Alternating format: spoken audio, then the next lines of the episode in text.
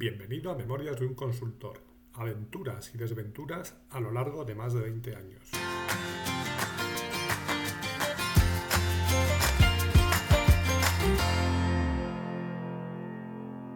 Hola, buenos días, buenas tardes o buenas noches y bienvenidos al episodio 100 de Memorias de un consultor. No, en esta ocasión no suena la musiquita de Cuéntame, porque en este caso voy a dar un salto en el tiempo desde el episodio anterior para situarme en el presente. 100 episodios. Madre mía, vaya rollo tengo. Empecé con esto el 6 de enero de 2021 y estamos en junio de 2023. Es decir, dos años y medio y aquí sigo. Bueno, para ser sincero, desde hace unos meses no mantengo esa regularidad semanal que mantuve durante muchas semanas. Pero el caso es que aquí sigo y es más, amenazo con recuperarla. Y cuando digo que aquí sigo, hablo en singular, porque puede que sea literalmente así, que esté aquí yo solo, ya que algunos de los más fieles me habéis comentado alguna vez que me estaba relajando mucho. Y con razón, razón nos falta. Pero es que todo esto no tiene sentido si te lo tomas como una obligación.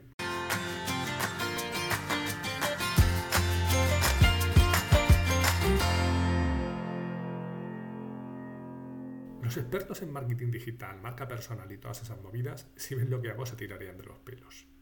Hace ya más de 11 años, en abril de 2012 concretamente, a raíz de un giro en mi carrera profesional, decidí empezar a escribir un, un blog. En ese primer artículo, precisamente, reproducía el contenido del mail que había enviado internamente, donde explicaba el motivo de abandonar una compañía de la que era socio. No doy más detalles porque creo que ya os doy más que suficientes en los 99 episodios anteriores de este podcast. Concretamente creo que esta parte la cuento en el episodio 60, pero quizá claro necesitarías escuchar al menos algunos antes para entender las decisiones que me llevaron ahí. Pero vamos a lo que vamos. El blog nació con la única pretensión de hacer ciertas reflexiones en voz alta, relacionadas con la tecnología en general y con SAP en particular. Y a día de hoy esto sigue siendo básicamente lo mismo. Lo único es que ha ganado cierta repercusión simplemente por la constancia y por el hecho de que esté en español. Porque como os comentaba, esto de buenas prácticas de marketing, SEO y cosas de estas mmm, tiene poco. Yo simplemente escribo y listo. Eso ha llevado a que a veces alguno busquéis algo de SAP en Google y os tropecéis con algún artículo del blog bueno, mm, realmente me ha pasado también a mí mismo, querer buscar algo, aparecer alguna referencia de algún artículo que había escrito antes y decir, madre mía, estoy apañado si estaban a ser mis fuentes. Un experto en marketing digital me diría que tengo que mantener una frecuencia fija de X días a la semana, siempre los mismos, que debo tener un calendario editorial y mil cosas más. Pero, ¿para qué? Si yo lo único que hago es compartir mis ideas y contenido más o menos interesante, con un toque ciertamente personal. ¿Que eso mismo lo podría vender entre comillas mejor? Vale, pero es que a mí así me vale. Lo cierto es que pasados unos meses empecé a acostumbrarme a que en algunos de los cursos que imparto viniera alguien y le preguntaran, ah, pero tú eres el del blog, como si solo hubiera un blog en el mundo. Y ahí empecé a ser consciente realmente de que de SAP y en español había poco contenido. Años más tarde empecé con este podcast, ya que era un medio que me gustaba, era y soy consumidor de muchos podcasts, y pensé que quizá mis historietas les podrían servir a alguien para no cometer los mismos errores o simplemente para darse cuenta de que muchos hemos tenido vivencias parecidas. Sois muchos los que me habéis escrito alguna vez comentando algunas de las situaciones, diciéndome, joder, es que lo escuchaba y pensaba que podía ser yo mismo el que lo estaba contando, porque me pasó exactamente eso. Y por último, hace año y medio decidí que lo de escucharme solo a mí era una visión un poquito sesgada. Así que empecé con el otro podcast a compartir charlas con otra gente, con gente que sabe de lo que habla y habla de lo que sabe. Y partiendo de esa premisa, hablo eso con gente desde distintas perspectivas. Clientes, partners, SAP, estudiantes, desarrolladores, consultores de algún módulo, del otro. Y aquí los expertos en marketing pues me dirían que es muy genérico O, no, porque habrá otros expertos en marketing que no sepan de SAP y piensan que, bueno, que es muy de nicho, ya que se habla de SAP, como si SAP así en global fuera algo muy concreto. Por supuesto, a nivel técnico, tanto la imagen como el sonido es muy mejorable. Pero bueno, yo voy haciendo lo que puedo. Además, no olvidemos que para mí lo importante es el contenido, no el continente. Y si el contenido realmente os aporta algo, pues bien hecho está. Y algo, al menos algunos, sí os debe aportar. Al menos eso es lo que me hacéis llegar por vuestros comentarios, ya sea de manera remota o de manera personal cuando surge la ocasión y nos vemos en algún encuentro, como en el foro de USAPE de hace una semana.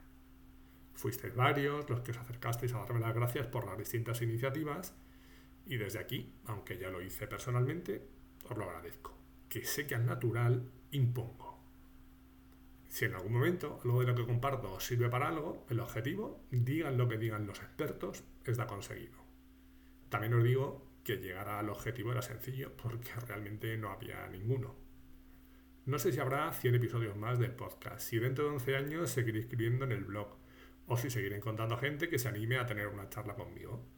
Lo que sí sé es que haber llegado hasta aquí ha merecido la pena y si he podido ayudar a alguien. Y además, si he animado a gente a que comparta su conocimiento por el medio que sea. Porque esto al final se trata de colaborar y compartir.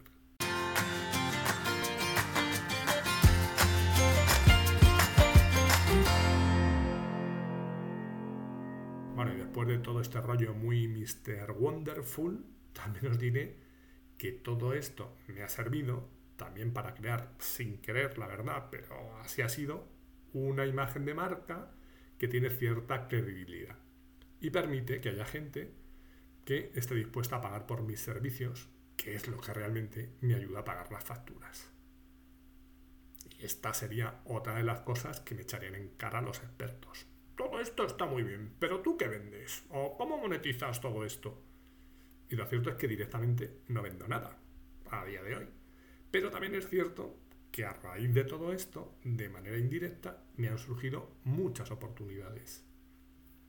Pero voy a completar un poco para que os quede claro. A día de hoy asesoro a distintos clientes o consultoras donde básicamente ejerzo de traductor SAP español, español SAP y acelero el proceso de aprendizaje de su gente. Más que enseñarles, que también algo enseñaré, les enseño a aprender a aprender. Herramientas e información ahora mismo hay millones, toneladas. Simplemente os ayudo o les ayudo a poner un poco de orden en todo eso aplicando sentido común.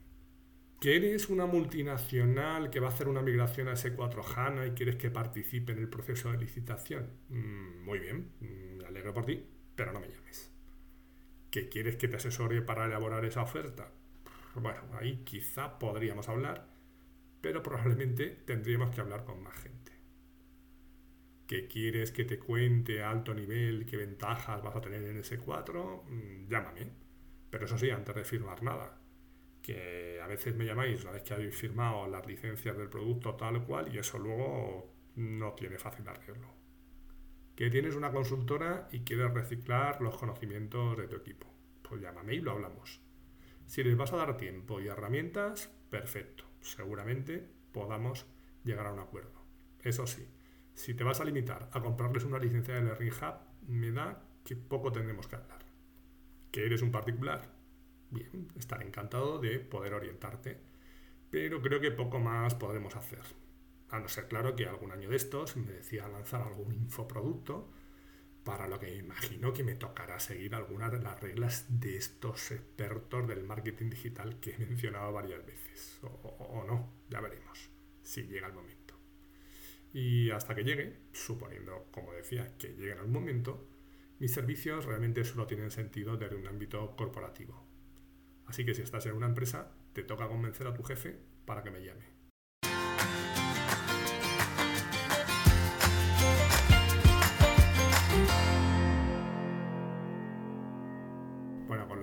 que había quedado todo el rollo Flower Power del principio y me he a hablar de vender. Ya me vale. Bueno, realmente lo que he intentado es responder a una pregunta que yo creía que estaba clara, pero es evidente que no lo está. Porque sois varios los que me habéis preguntado, Pero tú realmente, ¿a qué te dedicas? Pues eso, básicamente, servicios de asesoría y formación a clientes y partners en los que piensen que puedo aportar algo.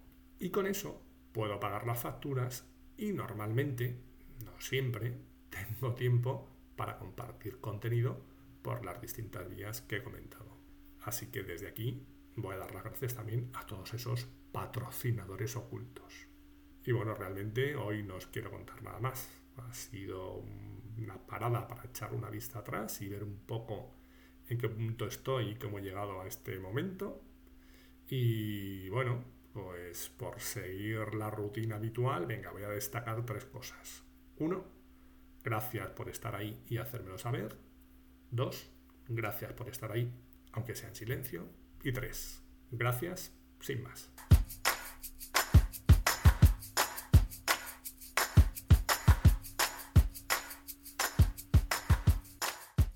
Y hasta aquí hemos llegado hoy. Ya sabéis que podéis encontrar un nuevo episodio en próximas fechas, normalmente los miércoles a eso de las 8 de la mañana, hora de la España peninsular, una hora menos en Canarias, aunque después cada uno lo escucharéis cuando dé la gana. Podéis encontrar todos los episodios del podcast en la página memoriasdeunconsultor.com, donde estaré encantado de recibir vuestros comentarios o no. Y también en muchas de las plataformas de podcasting tipo Spotify, iBox, Apple, Google, etc. Y si queréis saber algo más de mí, me podéis encontrar también en el blog a ancos.com. Gracias por haber llegado hasta aquí y os espero en el próximo episodio. Adiós.